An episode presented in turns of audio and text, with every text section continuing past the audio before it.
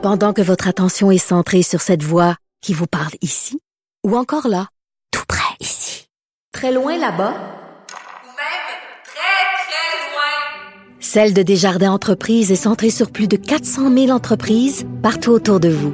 Depuis plus de 120 ans, nos équipes dédiées accompagnent les entrepreneurs d'ici à chaque étape pour qu'ils puissent rester centrés sur ce qui compte, la croissance de leur entreprise.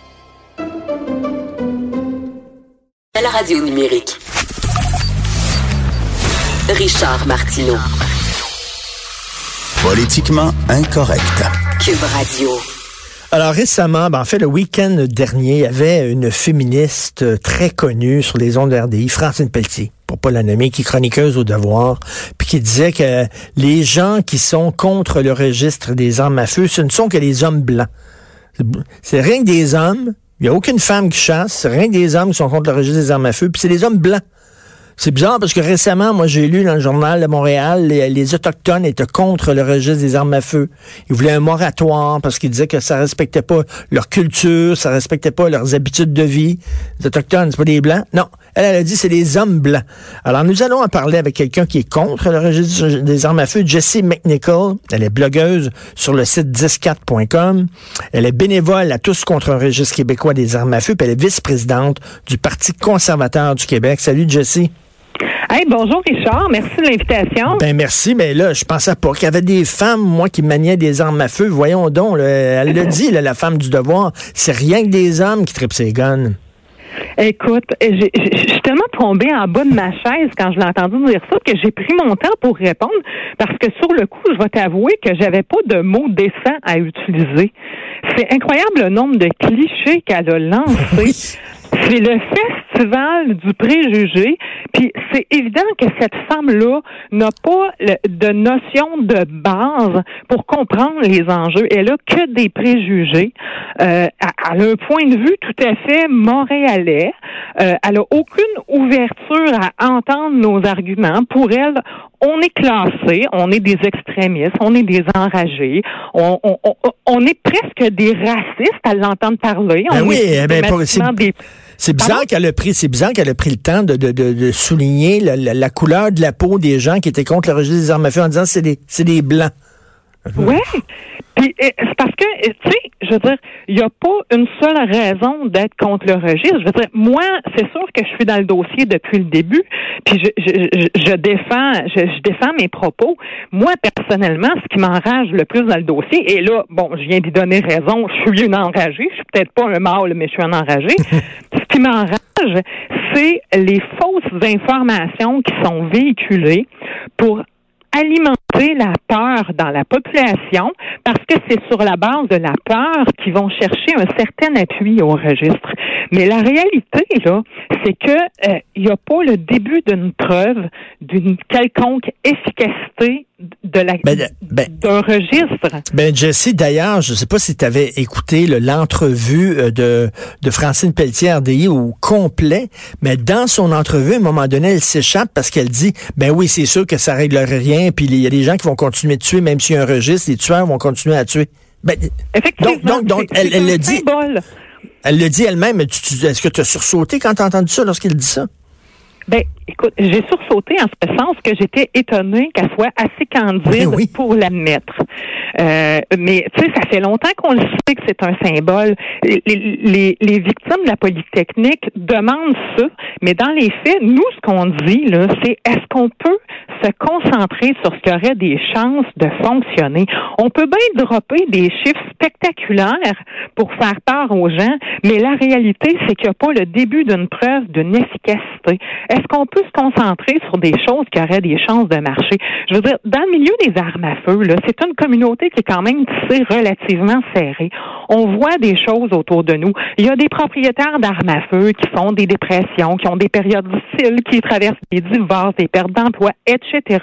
on les voit, les gens, quand ils sont en détresse.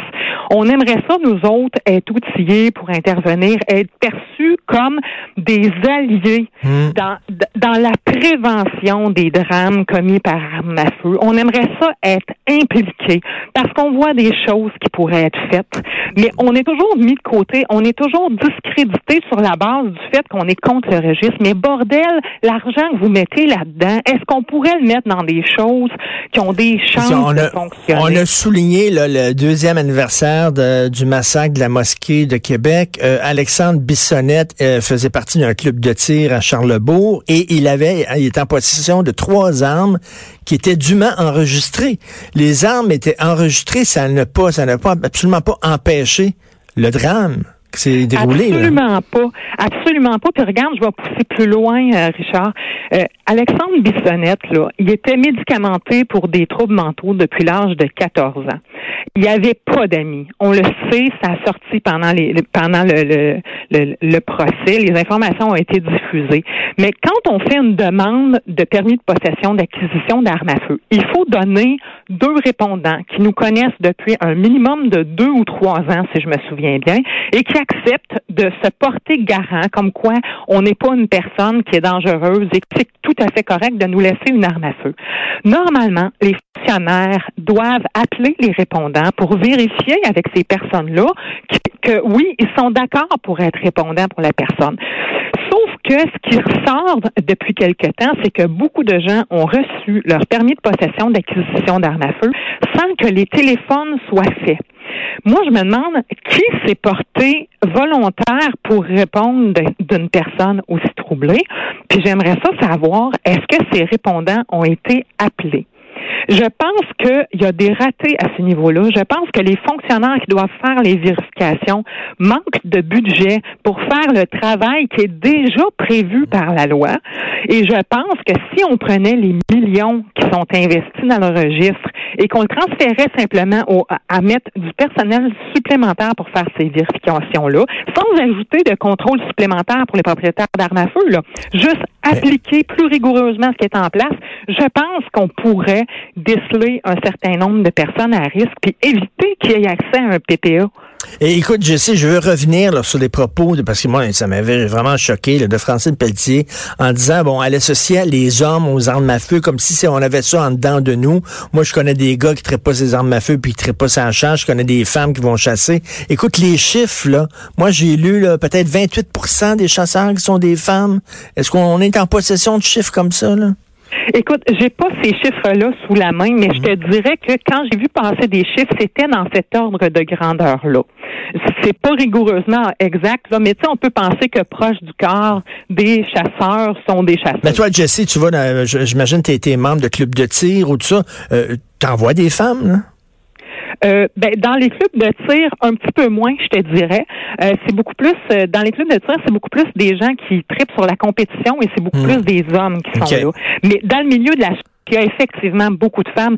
Puis quand on fait, quand on organise, par exemple, des rassemblements là, euh, euh, contre le registre, on se rend compte qu'il y a énormément de femmes qui viennent sur place, qui sont pas là juste pour accompagner leur homme. Là, ils sont militantes avec nous autres. Là. Puis même dans l'organisation de tous contre registre, on est deux femmes. Puis historiquement, il y a eu d'autres femmes qui se sont impliquées comme bénévoles avec nous autres. Là. Donc, donc c'est très réducteur là, sur son affaire. Là, puis euh, bon, elle voulait viser euh, les hommes, puis les hommes blancs en particulier. Euh, comme je le disais, les autochtones actuellement, par leur porte-parole, ont dit qu'ils étaient contre le registre, puis ils veulent un moratoire et tout ça. Mais regarde, je me fais l'avocat du diable. Il y a des gens qui disent, ok, bon, peut-être que c'est pas aussi efficace qu'on le dirait. Peut-être qu'effectivement c'est un gobsou parce qu'on l'a vu, le registre fédéral, ça a coûté 2 milliards de dollars, mille fois plus que ce que ça devait coûter à l'origine, mille fois plus, je sais. Mais cela Ah dit, c'est un scandale. c'est un scandale. Mais mettons, les gens vont dire, ben regarde, ok, oui, mais ça coûte rien d'enregistrer ton arme, ça prend 15 minutes. Pourquoi tu le fais pas? Il y a des gens qui vont écoute, dire. Euh, ça coûte à rien à nous autres. Hein? L'arg- L'argent est, pas une ressource infinie, donc l'argent qui est mis là ne peut pas être mis ailleurs, même si officiellement elle sort pas de ma poche, mais je peux te con- je peux te confirmer quand je regarde ma paye que ça sort de ma poche. Euh, euh, euh, pourquoi on n'enregistre pas, c'est que c'est c'est une attaque contre nous autres. Le symbole se veut une mesure pour enquiquiner les honnêtes propriétaires d'armes à feu. Euh, et, c'est complètement à côté de la traque. Les arguments sont mensongers et ça, ça nous dépeint comme des criminels à risque. Et écoute, euh, Richard, il y a un chercheur, Gary Mauser, qui avait demandé des, des statistiques de Statistique Canada pour trouver que les personnes au Canada qui sont détenteurs d'un PPA sont trois fois moins à risque de commettre un homicide dans leur vie que la population en moyenne. On est tellement filtré que euh, ton voisin qui est chasseur, qui a un arme chez eux, non Mais- seulement il constitue pas un risque accru pour ta sécurité, mais il est moins à risque que- qu'un autre qui a pas son PPA. Mais, Donc, mais, mais- mais vo- votre opposition, Régis, c'est une opposition de, de, de principe, euh, on dit euh, presque Ah, idéologique. Là. Écoute, euh, idéologique, je sais pas si c'est le bon terme, mais c'est euh, il y a quelque chose d'une révolte là-dedans. Mm. On est tanné de faire les frais sous de faux prétextes. Euh, Puis qu'on vous mette dans le même paquet que, que, que, que, que des fous, là, que des, des, des, tueurs, là, qu'on dise que ben, tu sais, vous faites partie de la même gang. là. Absolument. Puis c'est que quand on voit des choses qui pourraient être faites, on n'est pas écouté, on est discrédité sur la base du fait qu'on est propriétaire d'armes à feu. On ne peut pas être pour la sécurité publique parce qu'on possède des armes à feu. Mais c'est complètement fou, là. Tu sais, nous autres, là, quand il arrive une attaque, même quand c'est aux États-Unis, Richard, on se regarde et on se dit, oh non, pas encore, pas Ben oui, encore. j'imagine. Puis, on sait que ça nous retombe dessus. On ne veut pas que ça arrive. Et quand on voit qu'il y a des choses qui peuvent être faites et qui pourraient fonctionner, on est les premiers à vouloir que ce soit appliqué.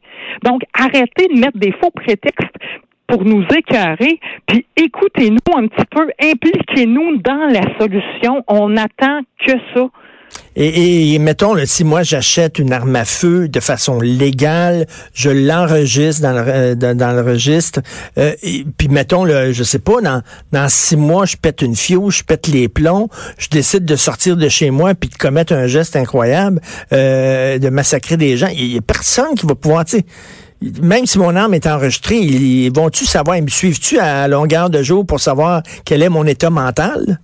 Absolument, ça changera absolument rien. C'est ça, Richard. ça va changer. Mais Je te mets un, je te mets un scénario par contre. OK, supposons que le gouvernement décide qu'il vient nous appuyer dans une initiative là où ce qu'on impliquerait les propriétaires d'armes à feu dans euh, d- une formule de type sentinelle en prévention du suicide. C'est-à-dire qu'on favorise le fait que les propriétaires d'armes à feu vont suivre une formation pour détecter les, les personnes en situation de détresse puis donner des outils pour intervenir. Nous autres, on est dans le milieu. Si un propriétaire d'armes à feu qui commence à être en détresse, on est les premières personnes qui ont des chances d'identifier la détresse de ces personnes-là. Si on a des outils pour intervenir mieux auprès de ces personnes-là, est-ce que ça se pourrait qu'on soit en mesure d'intervenir et de faire en sorte qu'il y ait des drames qui n'arrivent pas? Moi, je pense que c'est ce que vous voulez être aussi. Ben c'est ça, être partie prenante, être partie prenante de ça et pas être euh, être considéré comme déjà des, des suspects potentiels parce que vous avez des armes à feu. Merci euh, Jessie McNichol. En plus, c'est une femme qui nous a parlé. Ah, ben, c'est un grand plaisir. Merci à toi. Merci Jessie McNichol. Mais c'est une femme blanche, par exemple.